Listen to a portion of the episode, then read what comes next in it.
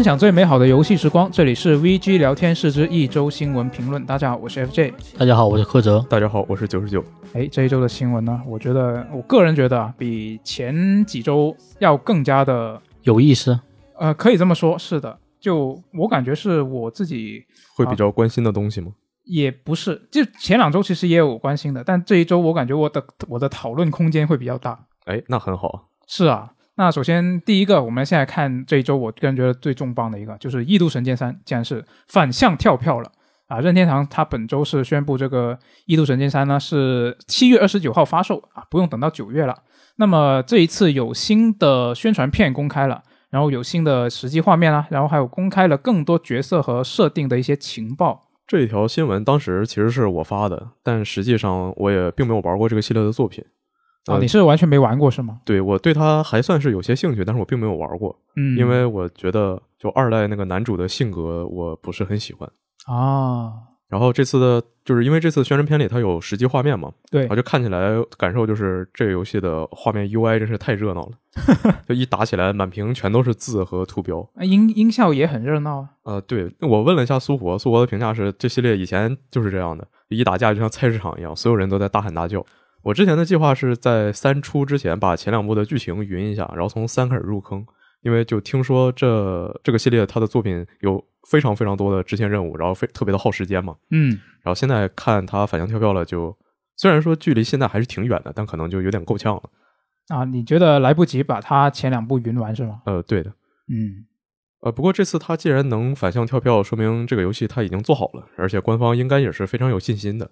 希望这样的事情能再多一点，因为这两年的话，往后延期的作品实在是有点太多了。对，是的，嗯，我也觉得就是反向跳票是一个好文明嘛，就说明开发商在对于那个游戏进度的把控方面是做的不错的，然后也开发过程也没出什么大的乱子，就感觉最近就大家对于那个延期这个事情都已经有点麻木了嘛。嗯，就比如我大学的舍友，他是一个。特别喜欢玩大表哥就二星游戏的嘛，嗯，当时他就默认大表哥二肯定要跳票。啊，他预言了，对，而且肯定要至少跳三次。哦，呃，这可能也算是一种比较好的心态吧，因为当时我也是比较就是很想玩大表哥二嘛，但他每次一跳票，我就觉得感觉内心被抽空，嗯，然后反看就我舍友他就没有什么太大的情绪波动，我记得当时在二零七七出之前。我在学校那边有一些朋友，他们会就很早就说：“哎，这二零七看起来好酷啊，我要买。”然后，哎，它发售日定了，我要买。呃，然后我就说，这游戏肯定会跳票，这游戏最少跳怎么也得有两三次吧。然后他不信，他就非要定。然后他说：“那那你定呗，反正我不着急，我等以后再说。”然后结果这游戏他就一直在跳，一直在跳嘛。啊，那那你那个朋友他后来有他后来有打通吗？呃，其实我也不太确定他有没有打通。因为呃，好像当时是这个游戏到了他在玩其他的东西，然后这个游戏是一直他他的室友在玩，主要是他那个室友打的是打通了好几次吧，好像。嗯，呃，我的话就比他们更早就把这个游戏打通了。然后说实话，我不是很喜欢这个游戏，所以我也就不太关心别人有没有打通这个游戏。原来如此。然后对于就是那个觉得游戏肯定会跳票这种事嘛，我感觉我最近这两年也开始有这种想法了。因为毕竟疫情对工作效率的影响是真的很大的，像居家办公，我们办公也有一个多月了吧？嗯，我就感觉就是可能没有一个多月，一个月，嗯，差不多吧，差不多一个月左右，差不多一个月，就感觉这个月的这个工作效率是真的特别低。就六爷虽然没有说，但我自己有察觉到嘛，就可能发新闻啊，还有一些写专栏的那种速度都没有以前快。所以就是如果因为疫情延期了，我其实可以理解的。不过就是《异度神剑三》。居然在这种情况下还能反向跳票，我是真的是秀到我了。可是塞尔达二延期了呀。对，之前我跟我跟小乌贼也聊了一下嘛，这个这个事情。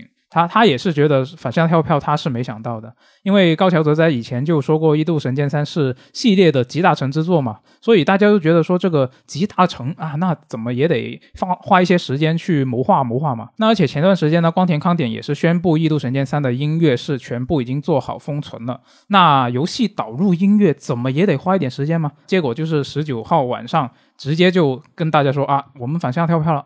那现在来看，就是觉得这个工作室他是把工作做得非常好了，那所以才会有这样的余裕嘛。啊，不过呢，小乌贼说他更好奇的是，工作室推出这个《异度神剑三》之后，他们会做什么项目呢？说不定会像以前一样被任天堂本社拉去支援这个《旷野之息》的续作。哎，那正好反向跳票的这个消息出来没多久呢，港任啊，他是宣布了再次销售这个任天堂游戏兑换券，就是这个任亏券了。那从四月十九号到六月五号这个期间是可以买的，同样是六四九港币两张券，那刚好就可以大家就可以趁现在去买这个《异度神剑三》了。按照现在的汇率来算呢，大概是五百三十块钱人民币换两个游戏啊，应该大多数游戏来说应该都是不亏的。那我自己个人也是前前两年，我记得是啊，不对，前一年吧，前一年我是买认亏券，买了港服和日服都买了，然后总共四张券，买了四个游戏，然后结果就是两个没打通，然后其中一个没启动过，然后剩下一个我甚至忘了我究竟买了什么呃，感觉你这是是你亏了，不是任天堂亏了呀？啊？对啊，完全就是我亏了你是同时买了这四张券，买了四个游戏吗？啊、也不是同时。我记得一开始是我先在港服买的，买的两个，然后一个是换了动森，然后另外一个我记得是换了，呃，换了什么来着？哦，对对对，《异度神剑二》啊，没打完啊，然后现在还在我忘记是第几章了，但是反正应该是一个中段或者是中前段的一个部分吧。然后另外一个没启动过的是那个异界锁链，就一直买了之后一直没有启动过。原来是这样。没错，然后剩下一个我真的是忘记了，我可能得打开我的游戏库才能记起来是什么。然后，所以我觉得我应该短期内不会再买认亏券了。那你在买前两张呃，然后换了游戏的时候，你就没觉得没有察觉到其实你亏了，任天堂没亏吗？你居然还后来又买了两张。呃，是的，其实那两次呃买之间的间隔不是很长，其实你也可以把它们看作是同一次买的。行，嗯，那所以我觉得之后可能会等到有啊、旷野之息》的续作出来，我可能才会买，或者看一下啊、宝可梦珠子它有没有一些比较大的革新，或者是有没有能够符合我自己的期待，可能我也会为了这个游戏去买吧。但是如果不是这两个游戏的话，可能就可能性比较低，不会买了。你们你们有买过认亏券吗？我有考虑过，因为我是这种，如果这游戏足够便宜，如果游戏质量够好的话，我就肯定会去贪这个小便宜。不过可能是考虑到我用 Switch 的使用习惯嘛，因为我大概是去年的十月份买了个 OLED 版，嗯，但我其实到直到现在都没有在上面正经打过多少游戏。哦，因为它的形态会很便携嘛，就不像就是你的那个 PS 五和 Xbox 必须得接一个显示器，对。就你可以躺在床上玩，或者是找个舒服的地方玩。啊，但是你这么说的话，难道不是会应该比其他的那些必须接电视的主机让你有更多机会玩吗？对，但问题就是在舒服的地方玩游戏，我可能就会有一个选择，要么要么玩游戏，要么睡觉。但我个人会比较倾向于睡觉，原来如此，对，所以就 Switch 在我这边吃亏了。一一躺下你就睡着了是吧？对，那九十九呢？你买你买过认亏券吗？呃，我也没有买过，我甚至连任天堂的会员我也没有买过。哦，呃，NS 它是哪年出的来着？呃，印象中是一七年。哦，那我大概是一八年的时候就买到了一台日版的 NS，呃，但是就从它买来之后，就基本上一直到现在，它就一直在吃灰。哦，我好像就没有在上面正经玩过什么游戏，印象里是呃买了一个《命运石之门》，然后没有打通，买了一个日本一那个盲眼少呃什么来着，说谎公主有盲盲眼王子，哦，然后那个打通了，但是它其实它又是个全平台游戏，我也不知道为什么当时我要在 NS 上玩这个，因为你有新机器啊。呃，可能是吧。再就是买了一个呃《赛博朋克：九堡行动》，但是那也是因为我喜欢这个游戏，并不是因为我喜欢 NS，就我想我想在所有平台我都买一份这个游戏。哦，你你都买了是吗？对。哦，呃，就实际上我自己就好像就没有在 NS 上玩过，就买过玩过什么别的游戏了。嗯嗯，之前的话是想要买《火焰纹章风花雪月》，啊，就它也在这个人格圈的范围里嘛。嗯，但后来就想一想，这个游戏就它也很耗时间，我可能就没有那么多时间去把它打完，而且呃，战棋游戏我可能也不是很擅长吧，嗯就也没有买，就一直放着了。呃，另外一个原因就是，我如果买游戏的话，我会更愿意去买它的实体版。啊，很多人我我对，确实都是这样。可能没什么原因，但我就是想要买。嗯，就有个实体东西拿在手里会比较舒服一点嘛。呃，可以这么想，就虽然我也不会把它就真的拿在手里，但是就有这么个东西，就是觉得比没有这个东西要更舒服一些。哦，你是对它形态有要求，而不是就是有些人其实他买实体版是为了玩了之后再卖出去回血吗？哦，我不会卖出去的，我买了哦那就是我的，我为什么要把它卖出去呢？原来如此，除非这个东西真的是太差了，让我特别失望，或者让我特别生气。那卖出去可能会亏钱。嗯，但是那样就我再也不想看见它。我们和小乌贼聊了一下，然后他说他个人也是更愿意等这个游戏的实体版，因为之前异度一的决定版和异度二他都是买了实体版，这次买一个三代正好能卡带凑凑齐三部曲啊，可以一起叠在一起，然后放在书架上。啊，没错，也不知道能不能召唤出什么奇怪的东西。但是《异度神剑二》这个卡带价格大家都知道，就很贵，而且一直都没有掉价，所以买三的时候就他说就尽量还是货比三家比较好。嗯，我自己买《异度神剑二》的时候有一个考虑，也是就除了自己有对这个游戏有兴趣之外，也是考虑到啊，听说这个游戏就一直不掉价，好像很值的，那那我就买一个数字版，就买了也不亏，对吧？对，买了也不亏啊。虽然虽然到现在也都还没有打通，但当然这个这个不是游戏的问题啊，是我自己个人的一个游戏习惯的问题啊。你都拥有了，为什么还要去玩啊？啊，你说的很有道理。哎，那反正认亏券这个东西，真的大家要考虑清楚啊，买不买？就是如果你有一个游戏，你两个吧，就是你现在有两个游戏是确定你真的要玩的，那我觉得这个东西是不亏的。那如果是像我当时买的这种心态的话，那可能就真的不太好，大家还是要理性消费啊。那接下来我们来看下一条新闻好了，下一条新闻呢是跟索尼和微软都有关系啊。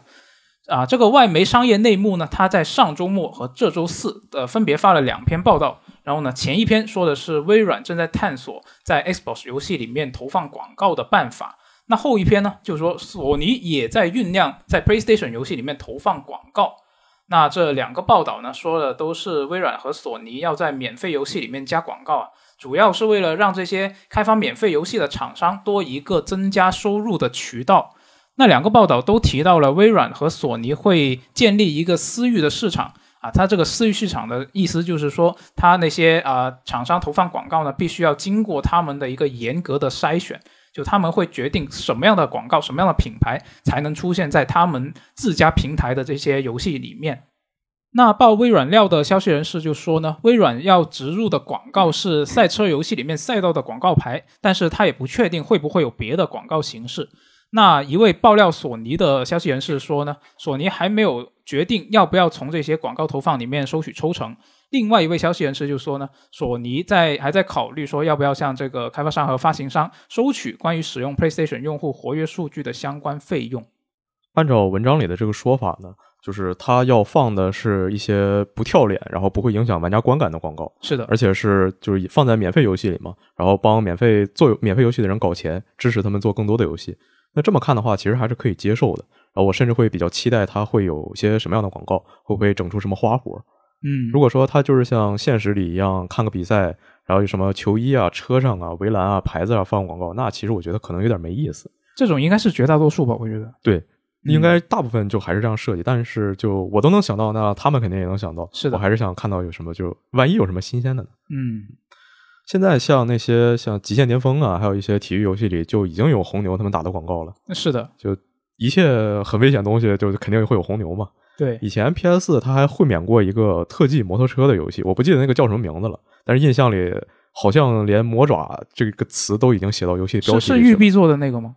不是不是，哦哦，它的名字和它的图标上好像是都体现出了魔爪的元素，嗯啊，但也就我并不会觉得这个事情很奇怪。啊我也觉得，就是如果是不影响游戏体验的广告的话，那我觉得就是不仅是免费游戏，就其他游戏也可以适当加点广告。哎，我觉得你要被喷了。呃，其实我个人是比较讨厌广告的，因为我当时从安卓手机换到 iPhone，就是因为安卓手机广告太多了嘛。嗯，但是如果是游戏的话，因为像现在很多游戏，它会加氪金内容，就是因为它的开发成本太高了。对，如果只卖游戏本体的话，它不能收回成本，就会亏本嘛。嗯，亏本就做不了新游戏嘛，所以就需要多一个盈利方式，那就是氪金嘛，或者是 DLC 内容。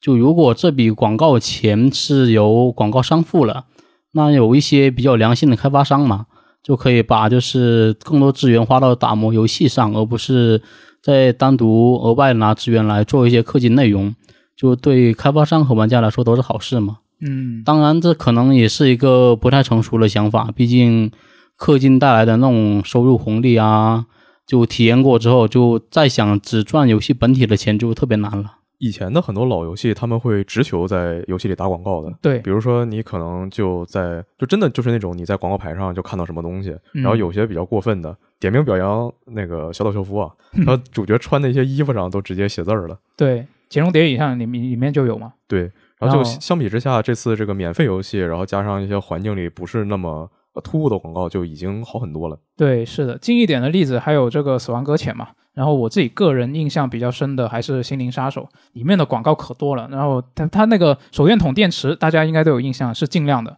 然后路上的车是福特林肯，然后路边的广告牌是微讯无线。但是因为它这个游戏本身是一个现代背景的作品嘛，所以你在路上你在游戏里看到这些东西，就完全没有违和感。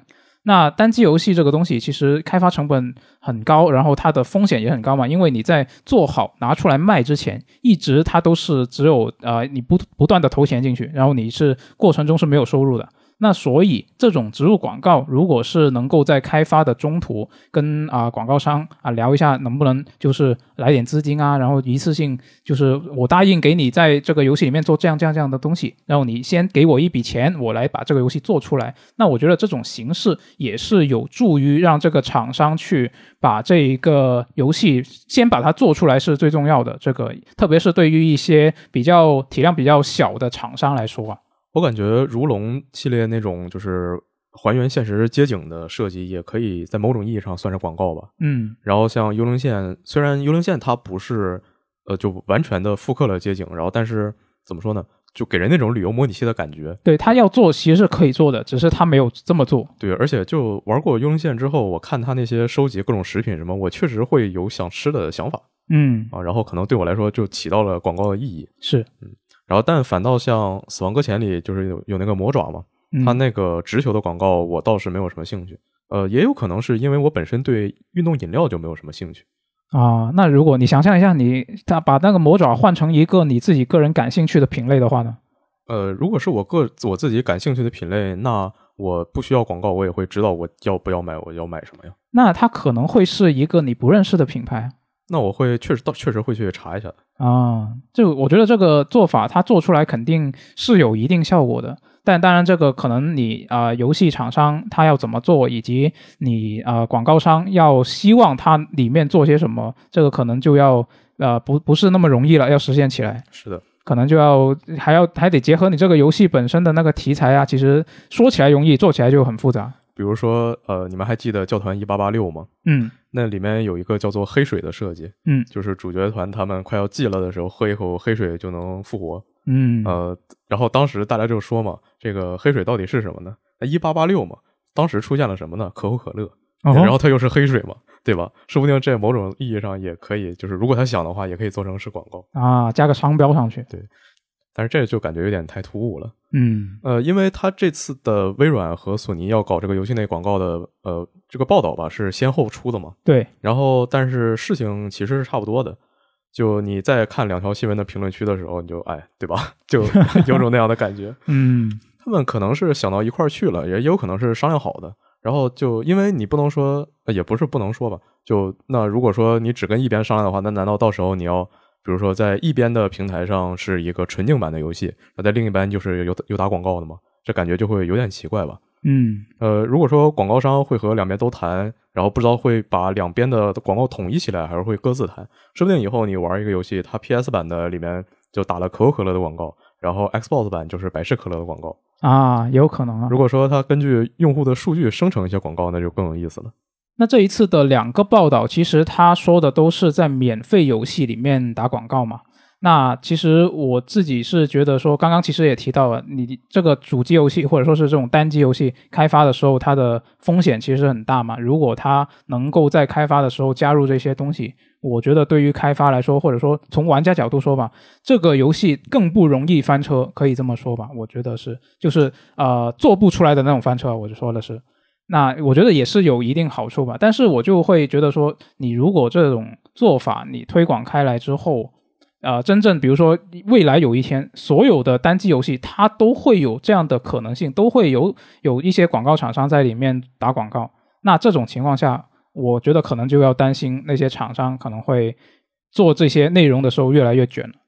就比如说，我本来《心灵杀手》它只在路边的广告牌上打广告，然后厂商看到了这个《堡垒之夜》他做的那种联动，哇，他觉得很酷，然后问你，你新 Remedy 你你可不可以做成那样啊？是不是？然后那些厂商厂商可能就会开始卷起来了。那可以做，但得加钱。啊，是是要加钱。然后游戏中就会出现一种独立的收集品，它呃良心点的话就不会给你占奖杯，然后但你收集的都是各个厂商的小广告。然后广告商说我要占一个奖杯那加钱嘛，啊，加钱都可以谈加钱都可以谈。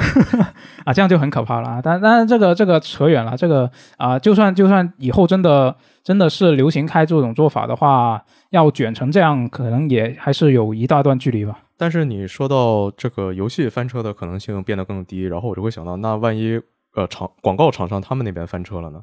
就比如说，你看像如龙之前会有说，因为呃演员的配音或者是脸模他吸毒嘛，嗯然后就要把上一个版本都召回，然后换一个人出一个新的游戏版本。啊，那如果说你这个游戏刚发售，然后你这个产品上了三幺五，啊，那你要把这个版本的游戏也召回吗？确实啊，好危险，好危险。这个这个世界是太复杂了，这个不是我们能够理清的问题。是的，嗯，那我们来看下一个新闻好了。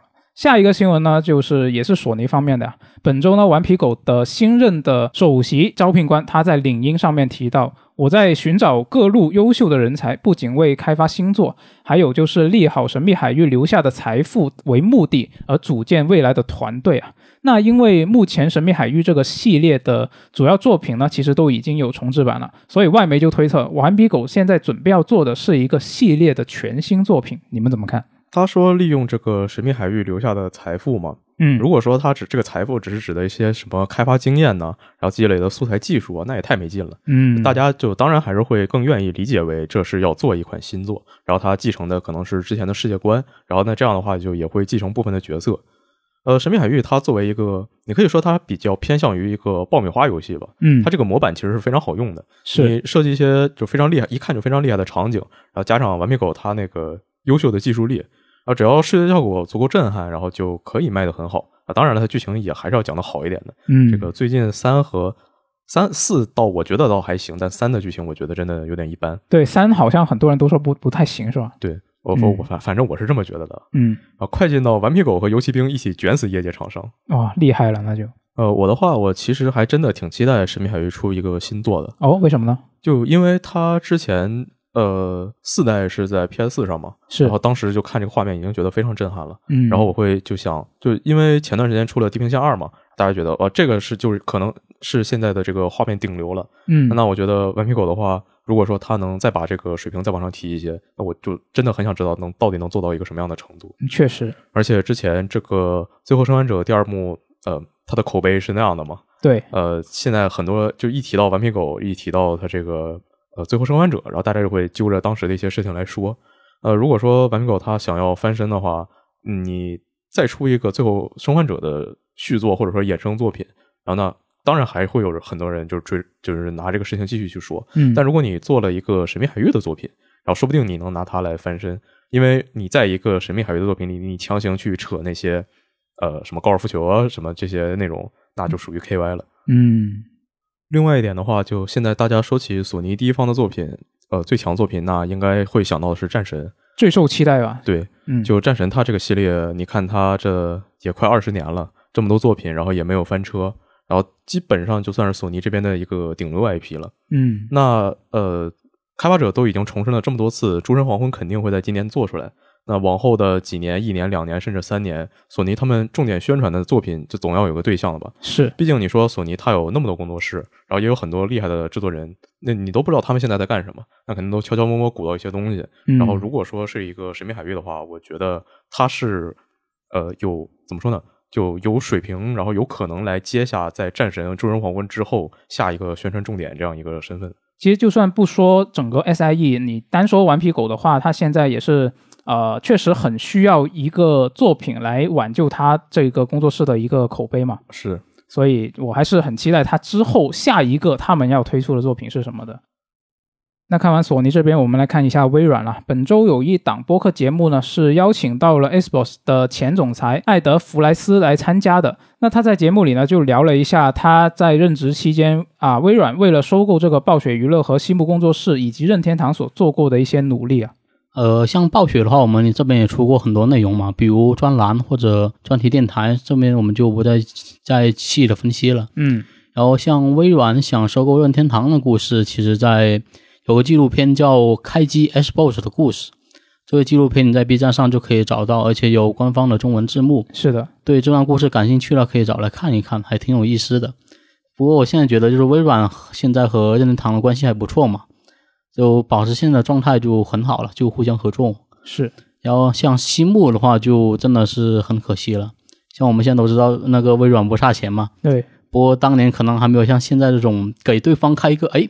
无法拒绝的条件，嗯，就豪掷数亿美元拿下游戏工作室的这种魄力，最后不就被 E A 截胡了？就也许被微软收购也不一定全是好事嘛。不过就应该不会像在 E A 手下那样就直接被解散了。像我现在觉得，就是微软对 R T S 游戏是有感情的，这个类型的游戏像现在已经不再是那个时代主流了。不过微软去年还是发行了那个《帝国时代四》。就我认识几个就是还在玩 RTS 游戏的那个朋友嘛，他们对《帝国时代四》的评价就是没有评价，因为根本评价不了啊？为什么？因为现在这个时间点你已经找不到和《帝国时代四》就是同等级的 RTS 游戏来对比了，没没法横评是吧？对，已经没法横评了。就所以说能玩到就是幸福，就评价什么已经不重要了。大家可以期待一下做星际的那波人，他们搞的那个冰霜巨人工作室，然后正在做的新作。嗯，其实刚刚柯泽说，就是被微软收购，可能不会像在 E A 手下那样被改解散。这个其实也不好说啊，因为现在大家这么说，你现在这么觉得，也还是因为微软几啊是近几年这些大厂里面对待即时战略这个品类的工作是最友好的一个一个厂商嘛。但是你这个是目前斯宾塞这一代的这个领领导班子以及微软一个商业策略的影响下发生的。但是当年的时间点，这些东西都不一样啊。因为当年呃，微软 Xbox 他们就还是一个刚刚开始进入游戏，呃，怎么说呢，主机市场这种暴发户一样的感觉吧。萌新啊，带着很多钱的萌新。对，嗯，那你对一下那个时间点，其实就你能够感觉有个大概的印象嘛？你看西木，它是一九九八年被 EA 收购的，然后二零零三年被关闭，然后现在啊，你看一下斯宾塞他的履历。他基本上就是二零零一年加入到这个 Xbox 团队，然后零八年成为微软工作室的总经理，零九年才成为这个工作室的副总裁。那他在这段时间之后，我可以说才才有了现在我们所看到的这个微软。那在在他真正能够掌权之前，可能就不好说了。你看全效工作室其实就是一个例子，他在零一年的时候被微软收购嘛，然后零八年就被被关闭了。那西木如果在当时就被收到了微软，可能也会跟全效工作室差不多。反正就最近半年，关于各种收购的消息和传闻就就挺不少的。是的，前段时间就还有这个索尼收购小岛，索尼收购 FS 的说法嘛。嗯。然后还有这个小岛反过来收你收购索尼的这个说法。呃，就其实我还挺盼着索尼收购 FS 的，因为就我觉得真的需要有一个非常有钱的人来拯救一下 FS 那个悲惨的技术力啊。而且，就很多人担心，如果真收购了，会让这些作品变成独占嘛？是不至于的。就最近，S C E 的前 C E O 接接受了外媒的采访，然后他在里面就谈到了一些呃，他任期上面当时的一些事情。呃，他里面就说，现在他觉得微软收购了动视暴雪，其实对游戏业界是一个比较好的事情，因为现在的环境跟十多年前已经不一样了。当时大家的想法就是，怎么能干死对面那个地主家的傻儿子？然后怎么能我才能一家独大？然后，那我买来一个就是厂商嘛，那我肯定要他的作品独占，我要他发挥价值。如果说当时微软买到了动视暴雪，那肯定会让使命召唤独占。然后现在的话，就也说了不会嘛。就同理，就是如果说索尼他真的收购了呃粉丝社，也不会让以后的什么这个魂那魂变成一个独占作品，因为现在更像是这个游戏整个在和电影、电视之类的其他娱乐形式之间进行对抗。情况就变成了，不是说我一定要弄死他，是说他好我也好，呃，我加二你加一肯定比这个为了你能减一我宁可加零是更好的选择。嗯，就感觉大家现在格局不一样了，是吧？跟以前对比起来，对，现在大家就虽然可能也不会那么直接去承认，然后也不会那么直接怎么说，但毕竟大家某种意义上是站在同一个呃方向的嘛。嗯。啊，那刚好说到格局啊，最近啊，这个 S E 的总裁松田洋佑他是接受了日本雅虎的采访嘛，他其实也会涉及到一些，因毕毕竟他是社长嘛，那毕竟他这个地位的人可能不会去说太多一些，比如说作作品上的细节啊一些东西，他可能还是从一个格局比较大的一个地方去去聊他的一些见解嘛，那所以他。这一次接受采访呢，除了再次要强调要做这个啊区块链游戏之外呢，他也聊了一下自己关于游戏开发的一些想法嘛。我觉得他这次这个怎么说呢？说一些跟游戏实际开发并没有那么相关的事情就比较好，不像二 K 那边就有些人啊，每次一出来就说啊，我们那个什么某某体育游戏做的非常好，有了非常怎么怎么厉害的进化。嗯，确实。然后像这个采访里，S E 的总裁主要是说了两点嘛。其中第一点是关于那个游戏风格的，就他认为就是 S S 一的那个海外市场是很重要的，但是在开发游戏的时候也不能全部都向着外海外嘛，就有的地方还是得保留一些就是日本自己独有的特色，像这一点我是很赞同的。像比如说恐怖游戏嘛，像一些西方的恐怖游戏可能就是一些恐怖元素，就是那种电锯杀人狂啊，或者那种各种血浆那种 B 级片的场景嘛。就也算是他们那边的特色。然后日本呢，也有像零这种就日式风格非常明显的恐怖游戏嘛。我之前在网上有看过一个叫“系统分析何为中式恐怖”的系列视频，就里面除了一些国产恐怖游戏电影，就还举了不少国产的恐怖游戏的例子。就大家感兴趣也可以去搜来看一下。然后看完那个视频，我正好就接手了，就是 Gamera 的那个三伏的试玩。就写了他的试玩报告。嗯，自从就看了视频后，就觉得这游戏玩起来就特别有感觉，因为它确实就是一些中式的一些独有的元素就在发挥作用。然后当时我就觉得，就是啊，在游戏里面发挥自己国家特色是一个很好的点子。那这么说的话，我就要继续爆言了，就是日本人根本就不会做没有日本特色的东西。哦，只要只要这个作品是他们自己做的，然后就总会有一些非常微妙的东西。比如说一些西幻世界观设定里，就一定要有一个人拿着武士刀，然后说一些奇奇怪怪的话，然后就主角团一定要有那种就特别脸谱化的设计。你像有一个冷静担当，然后有个就是说说一些骚话的乐子人，然后他可能还拿一个双刀，像是一个盗贼之类的职业，然后还有一个特别可靠的大壮。哦，那这么说也确实，嗯，然后就有时候你会看到就。明明周围所有的这个角色啊，然后风格啊，全都是那些中世纪欧洲的感觉，嗯，然后但是他们一张嘴就全都是日本社畜那个味道，然后就特别的出戏，就他们做所有东西全都是那样的，你就觉得吧，他你真想说，除了啊精美头子小岛秀夫说真能面向全世界，那其他人就说，如果说真要就我就不面向日本市场，我就要做一个纯面向海外东西，那他也确实他做不到。除非他直接把本本土工作室不要了，就让海外工作室来做。啊，但海外工作室他又不会做那些，就他们做的东西可能真正是面向全球市场的，他也没必要强行做那些有日本特色的东西。嗯，所以我就觉得他话说的啊，行，你这么一说，我就这么一听。行，然后那个 S A 总裁的在采访里面，第二点就是认为就是应该放手让那个创作者自由来发挥嘛。嗯，就如果就我们这种就他们那种金主。就非必要的话，就不要去插手干预这种游戏开发的事情。就这点，我觉得也是很不错的嘛。不过就是希望这个 S 一在放手的时候，给的资金能不能再多一点？就我有一种感觉，就是最近 S 一可能有点就是广撒网，就希望用很多那种小成本游戏，然后希望堆出一个爆款游戏的感觉。如果从商业来说，是一个应该也不算不错的选择嘛。毕竟它翻车几率可能会小一点。不过，就玩家角度来说，翻车几率更大了吗？哎，只要有款爆款出了，那就收回本了。行。不过，如果就玩家来说，就是比起一堆就表现比较一般的游戏嘛，我还是希望就能玩到一款就各方面就完成度都很高，要让人眼前一亮的游戏。嗯，主主要就是他也没有办法保证他把大量的资金投入到一个项目里面，他就能出一个让人眼前一亮的游戏。嗯。你看，把这个放手让创作者自由发挥出来什么呢？芭比云陨落、陆行鸟赛车，就有时候真的会想，S E 他公司内部是不是有个比赛，说看谁能先把公司给这个口碑给干烂，然后把公司搞破产。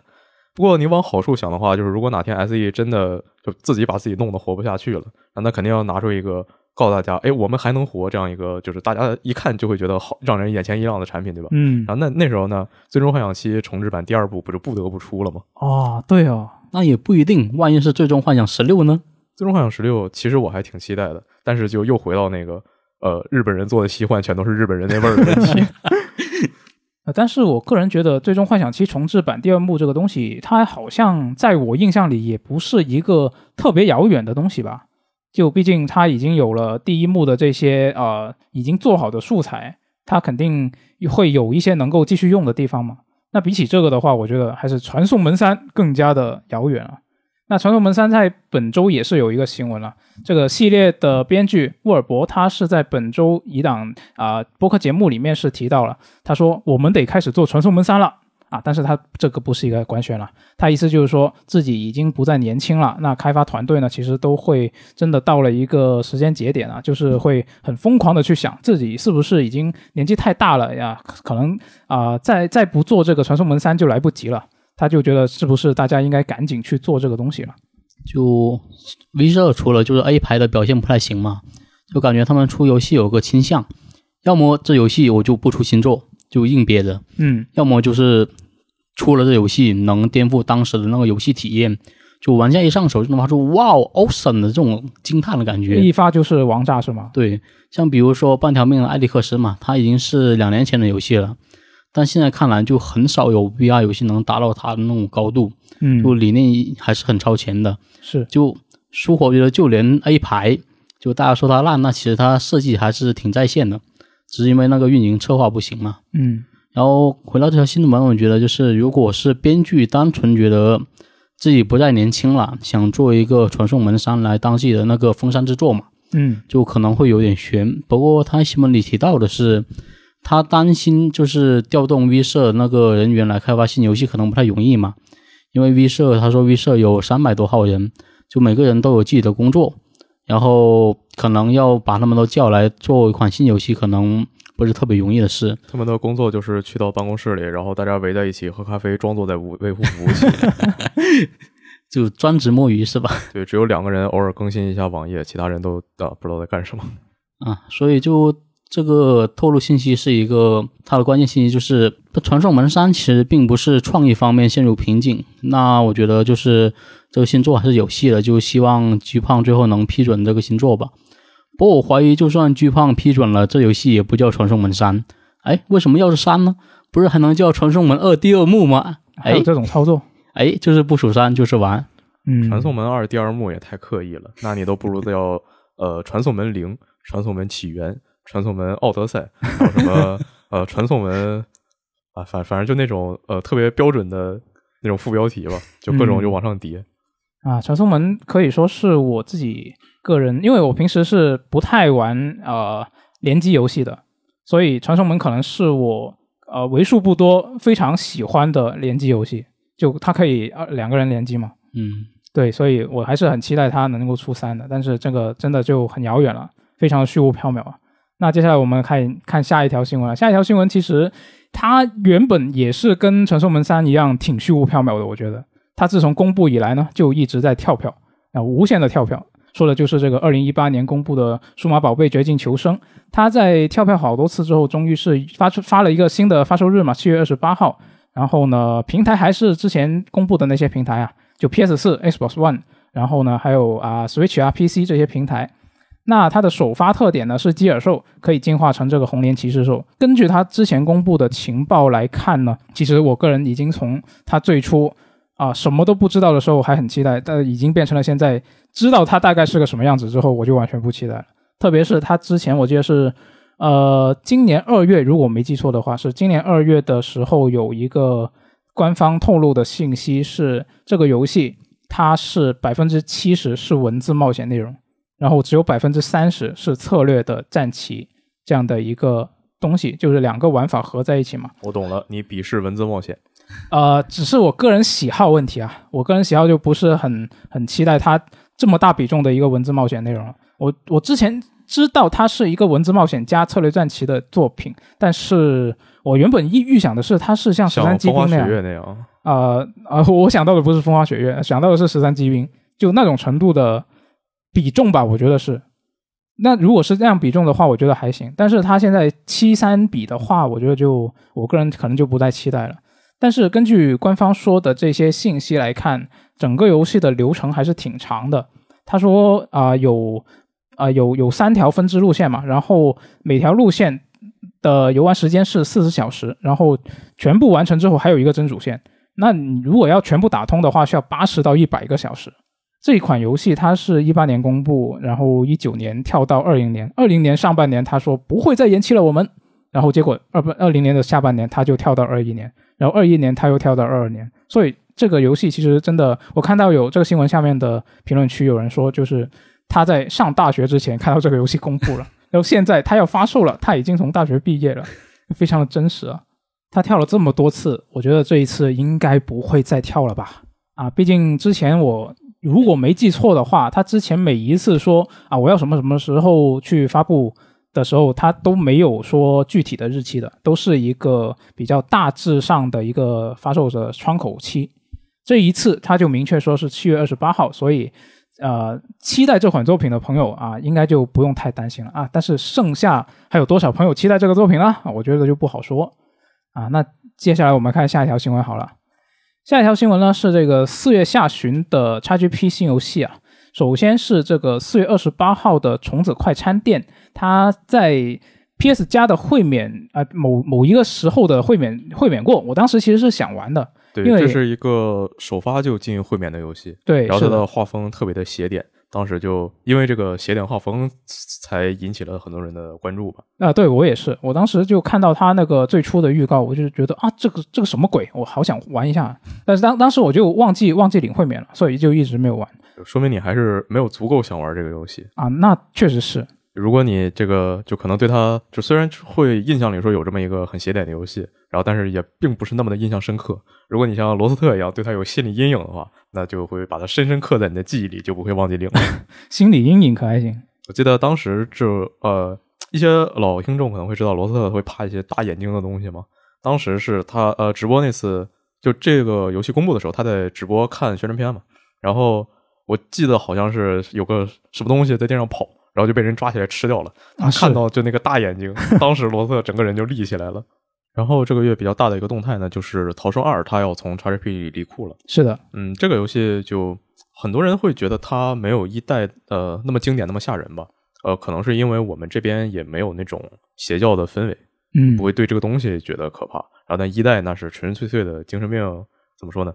就还是有那么一些接触的吧。呃，好像我印象里 XRP 它这个逃生二是没有中文的啊，不过 PS 会免那边是有的。就嗯如果说大家有兴趣，还是可以玩一下。游游游戏的流程也不也不怎么长，毕竟一个恐怖游戏嘛。嗯，是的。那这一次除了公布这些入库和离库的作品之外呢，啊，微软是宣布正在跟育碧进行合作，然后这个《刺客信条：起源》以及《荣耀战魂》的烈火行军版呢，将会在未来加入到这个 XGP 的阵容里面。那其中这个《荣耀战魂》的本体呢，是之前就已经在库里面了，那到时候就会啊通过更新是免费升级到这一个烈火行军版的。微软官方的说法是，这两个游戏会在两个月之内加入 XGP 的游戏库，是的，然后但是详细的时间就还没有说嘛。呃，外媒有人去问了，就就说啊，无可奉告，暗无可奉告。嗯这个《刺客信条：起源》呢是个好游戏，它虽然说是就是《刺客信条》系列就第一次正式的尝试转型成 RPG 吧，是，然后的有一些比如说叙事节奏上就做的不是特别的好，嗯，不过它就各种风景，然后各种演出、各种细节都是一个没得挑、非常棒的游戏。呃，甚至我觉得，呃，可能说比后面两部还要更好一些。就虽然说你评价就《刺客信条》，就可能也不光《刺客信条》吧，你可能评价育碧现在很多游戏都是它出了一个新作，就啊，这是什么至今以来最好的《刺客信条》，啊就这种感觉。是，然后，但起源它确实，呃，即使有后面两部，也在很多方面是一个非常棒的游戏。呃，比如说，就是起源的那个风景，你会看到在就很早很早当时，呃，还埃及还不全是沙漠的时候，嗯你就有沙漠风光，然后有那种城市，有大城市，有小城市，然后雅典风格的城市，罗马风格的城市，呃，不，希腊风格的城市，罗马风格的城市，然后当然还有那种埃及本土风格的城市，然后你还可以去爬金字塔，然后你去那种绿洲，就呃很多地方会真的给你那种，就第一次看到会就那个风景真的非常有冲击力。是，呃，在之外呢，就是呃起源它有很多细节，就像它有全系列至今最多的处决动作，然后还有就是各种战斗动作，根据你装备的。呃，你不同的武器，然后你不同的站位，然后敌人不同的种类，敌人不同站位，它会衍生出好多好多就是不一样的动作。嗯，呃，还有什么？你你蹲下来，然后就会开始撸猫，然后还有什么？呃，你在沙漠里走的时间长了，会出现幻觉，然后能看到什么海市蜃楼。你在探呃洞穴里探险的时候，你举起火把靠近一个火盆，它会有一个伸手去点的动作。然后那个火把什么靠近蜘蛛网，也会有个把蜘蛛网烧掉的动画。还有你在地图界面，你把光标移到对应的位置，然后就比如说什么沙漠呀、大海啊，你能听到有不同的那种音效，就特别多，就完全没有，就你可以说它没有什么用，然后但是它就是呃会让你觉得就就这个细节做的真的是非常厉害，嗯，就有很多这样的设计。呃，反正就对这个有兴趣，或者说对转型之后的四信条有兴趣的话，就就推荐大家还是试一试，毕竟也免费了嘛。对，呃，《荣耀战魂》的话，它是就很早就在 XRP 里了，然后之后会自动升级成呃，之前它是只有印象里是只有基础版、乞丐版，对，大家一般把它叫成乞丐版。就是现在它会升级到烈火行军版本，也就是说加入了就是呃武林阵营，就那个中国阵营。对，呃，当时这个中国阵营出了，那中国玩家肯定很开心嘛。那有些外国玩家其实是有点不服的，就说为什么你这个呃武林阵营没有被划到武士阵营里去啊？因为之前就就是他最开始只有三个阵营嘛，一个是那个骑士那样的，一个是武士那样的，然后一个是就是呃维京人那样的。然后，但是后来他更新会把一些，就你一看他是非常，呃，怎么说呢？非常欧洲化，然后有些就明确能看出他就是一个罗马人，就但是把他划到了那个骑士阵营里去。然后有些能看一看他就是个苏格兰人，然后你把他放到了维京阵营里去。然后他就说，那为什么武士阵营你要把他单开一个呢？你为什么把他放到那个武士阵呃，就是武林阵营？为什么把他放到日本阵营里去呢？啊，我觉得这个结果应该少不了上海育碧这边的据理力争。呃，对，因为这个武林这做的时候，就呃上海育碧他们这边就找了一些呃国内的兵机去做这个动作的捕捉什么的，嗯，然后不过就前段时间就 玉碧他们啊不是不是《荣耀战魂》又出了一个海盗阵营，非常搞笑，呃里面有个就角色，他的连招里是带枪的，就别人都在刀，他才有把枪，那时代变了 还行，然后就他呃就那个海盗阵营里也有一些就是。你他的灵感就是从中国角色来设计的，就他你在游戏里会听到他说非常蹩脚的粤语啊，你可以去试一试啊，但是啊，但是你你找找视频吧，这这个就不不包含在这个这次的这个机票里了。那原来如此，啊，反正就他也没说给划给武林嘛，他还是单开了一个嘛。反正以后这个如果继续运营，他可能会加更多的阵营，然后加更多的角色。虽然说这个游戏它它平衡可能做的就说难听点就稀烂。呃，当时我是从这个游戏刚公布就很想玩。但是当时我还在呃高中时候吧，也也没有什么条件去玩一些是非常重联机的游戏，嗯，所以我就也没有去买它。呃，但是这个游戏它简单来说，它的玩法是有点像一个剪刀石头布，嗯，你用你的上段，然后左下左右下段，然后去针对敌人的各种动作。呃，这出现一个什么问题呢？如果你跟对面一个有武德人单挑，然后你可以就如果你俩技术相当，你可以跟他打的有来有回，特别的帅，特别的爽。啊，但是你打一些什么团队模式啊，就就既不荣耀也不战魂，就总是二打一，然后你就莫名其妙你就死了。所以就呃，这个荣耀战魂它学习成本还是有点高的，它和那个彩虹六号一样，就新玩家进去，如果你没有什么练习去熟悉它的什么呃彩虹六号，你需要熟悉它的点位。然后《荣耀战魂》你需要熟悉它的动作，就如果你不呃没经过很长时间练习，你进去体验会特别的差。就要记他出招那些前摇是吧？不光是那个，就是有什么各种动作取消后摇，然后哪些动作能互相针对，就包括说它其实它它可以，你可以说某种意义上它是个格斗游戏。嗯，就它真的有好多东西需要记，然后什么招什么招和什么招能针对，然后什么招能嫖对面的伤害。对他之前本体刚入库的时候，我就马上去下了一个来玩嘛，嗯，然后确实玩不懂。对，感觉他呃，就算说这次季票也加入了 XRP，我不知道他能留住多少新玩家。他现在其实就已经算半个 dead dead game 了，呃，有点微妙。嗯呃，之前的话，就是其实我也一直很想玩这个烈火行军版本嘛，因为它里面有个锦衣卫的角色，很润，很帅。然后，但是啊，这个想要玩锦衣卫呢，想杀你的挚爱亲朋、手足兄弟呢，哎，得加钱。我就考虑一下要不要买，结果现在来看的话，就是等等等还是赢了。是，嗯，不知道这次说不定呢，呃，如果说新玩家多了，然后能啊大家一起菜鸡互啄啊，一个友好进步的氛围，就呃也就等到时候再看吧。是，呃，现在这彩虹六号围攻它是也之前就在库里了嘛，然后除了主机版一直就在叉呃也不是一直吧，主机版之前就在 XGP 里，PC 版进去的时候，主机版呃在库里时间就延长了。然后一种呢是首发就进入 XRP 目前来看，育碧的策略可能是把自己偏长线运营的游戏都塞到 XRP 里去，嗯毕竟呃这些游戏出的也都有一段时间了，然后放进去也不会特别亏，呃尽管全境封锁并不在里面啊，嗯，然后这次起源的话，可能就是搞点单机游戏放进去试一试水啊、有可能以后碧海黑帆它如果做能做出来的话，对能做出来，并且呃但是又不太能满足育碧的期待的话，就也会放到这个 XRP 里去。嗯呃，之前育碧在采访里是说到，未来的计划是要把自己的订阅服务那个育碧家带到呃这个 Xbox 平台上，对但是不会像 EA Play 那样包含在 XGPU 里面。啊，他觉得我们没那么 cheap 是吧？啊、对。呃，同时呢，他也目前没有让育碧家登入其他平台，就比如说 PS 平台之类的计划。呃，这个东西就我还挺期待的，说不定就用到了呢，能提前玩到呃，就首发玩到一些就是育碧的游戏，毕竟我也育碧粉嘛。对，但是我又可能又不一定会去买。你毕竟现在开了这么一份工嘛，我我为什么要等它这个游戏出了我再去玩它库里的游戏呢？我为什么不跟育碧要一个提前版本呢？你这么说也对啊。对，而且就如果说那些我真的很喜欢的游戏，我就还是回到我更想要买它一个实体版。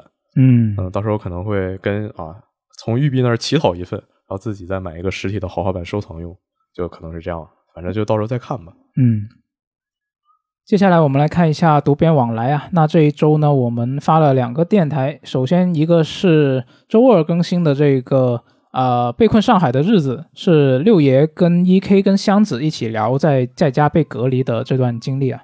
这个电台其实最初我原本预计是我跟箱子 E K 聊的，但是后来是因为我有别的工作安排嘛，所以所以六爷就过来帮我做了。你是不是在暗示你对六爷有什么不满？没有啊，我其实下一句话我就要说，六爷录的效果比我自己预想的那个效果好多了好，啊，非常的棒啊！就是没听过的朋友可以去听一下。那这位叫做土间埋前来报道的朋友呢，他就说啊，自己一个人在日本经历了两年多的疫情，跟六爷箱子和 E K 的感受有非常深的共情。那他就觉得说，想找可以联机的游戏，找个朋友一起。来玩游戏，而不是像以前一样就可以专心的去玩一款单机游戏了。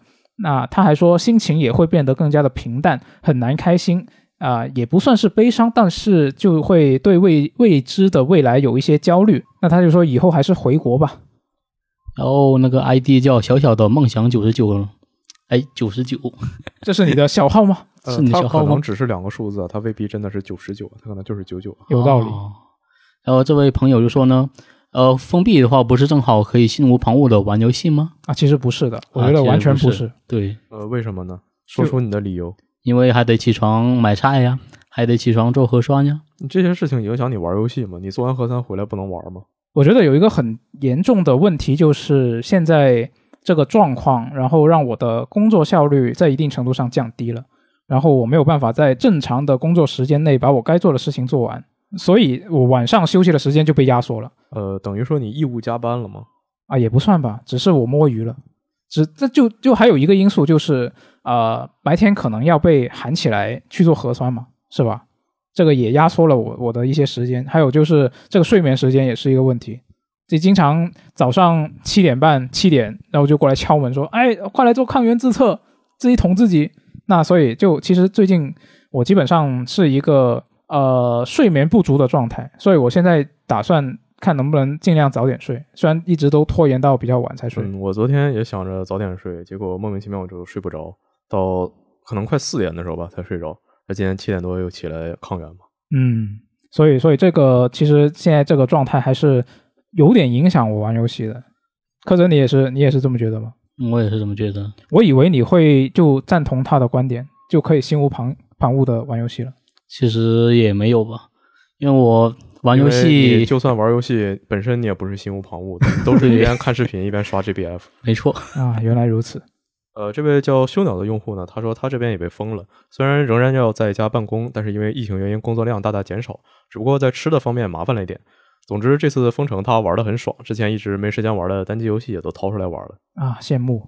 就各自这个可能还是得看工作内容的性质吧。像对其实像我们这种就不一样，对我们其实跟去公司上班没什么太大差别，就是工作效率低了而已。省了一个通勤的时间，对然后花了额外的时间来摸鱼，或者是被各种各样的事情干扰。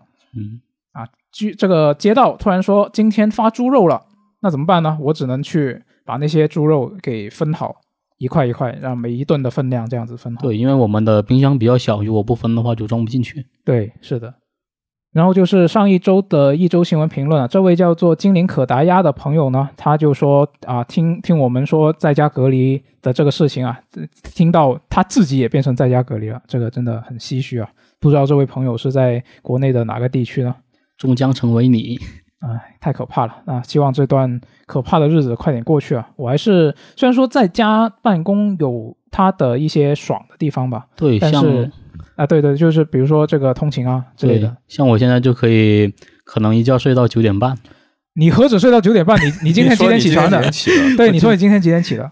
我其实十点刚好起，但是我在里面摸鱼摸了点其他东西。可恶，你要早一点啊！就你要你要在十点之前开始开始工作状态，其实是十点那时候我醒了，然后电脑忘记充电了，赶紧充一下电。忘记充电还行。那那笔记本电脑不是一插上电源它就可以运作吗？对，但是你还得给它充一段时间，不然开不了机。原来如此，你所以说你净买些那种奇奇怪怪然后没卵用的东西。好像也是这样子。哎，那最后我们来看一下下周的游戏啊。下周呢，呃，比较值得期待的是四月二十八号呢有这个《盗贼遗产二》，它是脱离了抢先体验啊。我看了一下它的评价还是挺不错的，感兴趣的朋友可以关注一下。然后四月二十九号是这个任天堂 Switch Sports 要发售了，这个体感游戏应该也，我觉得在国内来说，应该还是有很多受众会玩这个游戏的。对，嗯，所以所以这个应该看它能不能像健身环一样掀起一个波澜了、虽然应该有点难。对，看看到时候又有多少人买了这个游戏，觉得自己啊从此走上健身之路，结果他就吃灰了呢。啊，那最后我们啊又要又要面对一次调休啊，五一假期要来了，下一周就要面对这个五一假期了。说到这个调休，真的是非常的痛苦。感觉已经很，我好久都对调休没有什么实感了。你没有实感吗？对，因为就呃，我上次对调休有非常深刻的印象，可能还是在高中那时候吧。嗯就，整个大学你没有课的话，那调休就调休呗。哦，你这么啊说虽然就其实我们专业它总是有课的，嗯，就就而且就很奇怪的，每次调休总是啊别的班调了没有课的那一天，我们调了有课的那一天，然后就搞得我们都非常难受。啊，那你为什么没有实感？是因为你不去上课吗？就总体来说还是比较那什么的嘛。哦，就没什么太大影响，是吧？呃，对，就而而且有些课我确实不去。啊，其实大家都一样啊，哎，我我我在大学的时候，我好像从来没有缺过课。这么厉害呢？这么牛逼呢？我是因为那你该不会也从来没有挂过科吧？啊、是的，你不会还是那种每学期拿奖学金的人吧？那不至于，那你保研了吗？呃那没有。那我我我觉得你每每保证每节课都到场，这个也还是蛮简单的吧？那我我就但很简单，但我就不想去了。就就不一定想你你在游戏里收集所有问号也很简单，你做吗？呃，做啊。主要是，主要我我觉得我能够坚持呃不缺课，一个很大的原因是我比较害怕他缺课之后带来的后果。就其实到最后来看，其实是没什么后果，是啊，但是但是就当时会还是会有点担心嘛。就我个人比较胆小，反正我当时有些课就是不去也就不去了，然后甚至有有时候还说啊，谁呃找找几个人轮着去，说看看情况，然后啊谁遇到了那就倒霉呗，然后让帮着报一下，点个名什么的。然后后来就干脆大家一起都不去了。有些课我好像呃我就去了一次，我记得好像是大三还是大二的时候有一节课我就去了一次，然后那节课老师有事他没去，之后从第二节课我就也没去，整个学期我都不知道那老师长什么样。可以啊，那你最后那科考试过了吗？过了呀，厉害牛逼像我就是我在上大学前就是一直听说，就是大学学生比较自由嘛，嗯然后就是你玩的时间会很多，然后但你学习可能就相对而言就会轻松一点，因为它是它不像啊，对啊，从高中小不就这么说的吗？高中老师都跟你说，到了大学就轻松了。对大学老师跟你说，等你工作你就轻松了。然后就是这样的，就是我上大学，就是大家都说啊，你玩的时间会变多嘛。然后发现就是其他人玩都是收放自如，该学的时候学，该玩的时候玩啊。然后我们系就有那么个傻子，就说玩他是真玩了，那傻子就是我。你一玩就一发不可收拾。对，哎，就是每个月总有那么三十一天想玩是吧？是。对，然后二月多那几天还得匀到其他月去。然后考试月的时候就会发现，就其他人都是按按按正常时间就复习嘛，我们是考试前大概两三天开始预习，然后最后抱佛脚过了。啊，那那正在听节目的各位学生朋友，千万不要学他们两个啊对，，千万不要学这种，这是不好的行为。没错啊，还是要利用好这个大学的时间。以后说不定可以单开一期电台讲，呃，也不光大学吧，讲以前在学校一些不好的行为，我们的逃课生涯是吗？呃，也可以吧，也可以可以讲一些啊越狱越狱的事情。探讨一下，探讨一下嗯，啊。那这一期节目我们就聊到这里，我们下期节目再见，拜拜。拜拜拜。Gimme, gimme, gimme some time to think. I'm in the bathroom looking at me. Facing the mirror is all I need. Wait until the Reaper takes my life. Never gonna get me out alive. I will live a thousand million lives. My patience is waning. Is this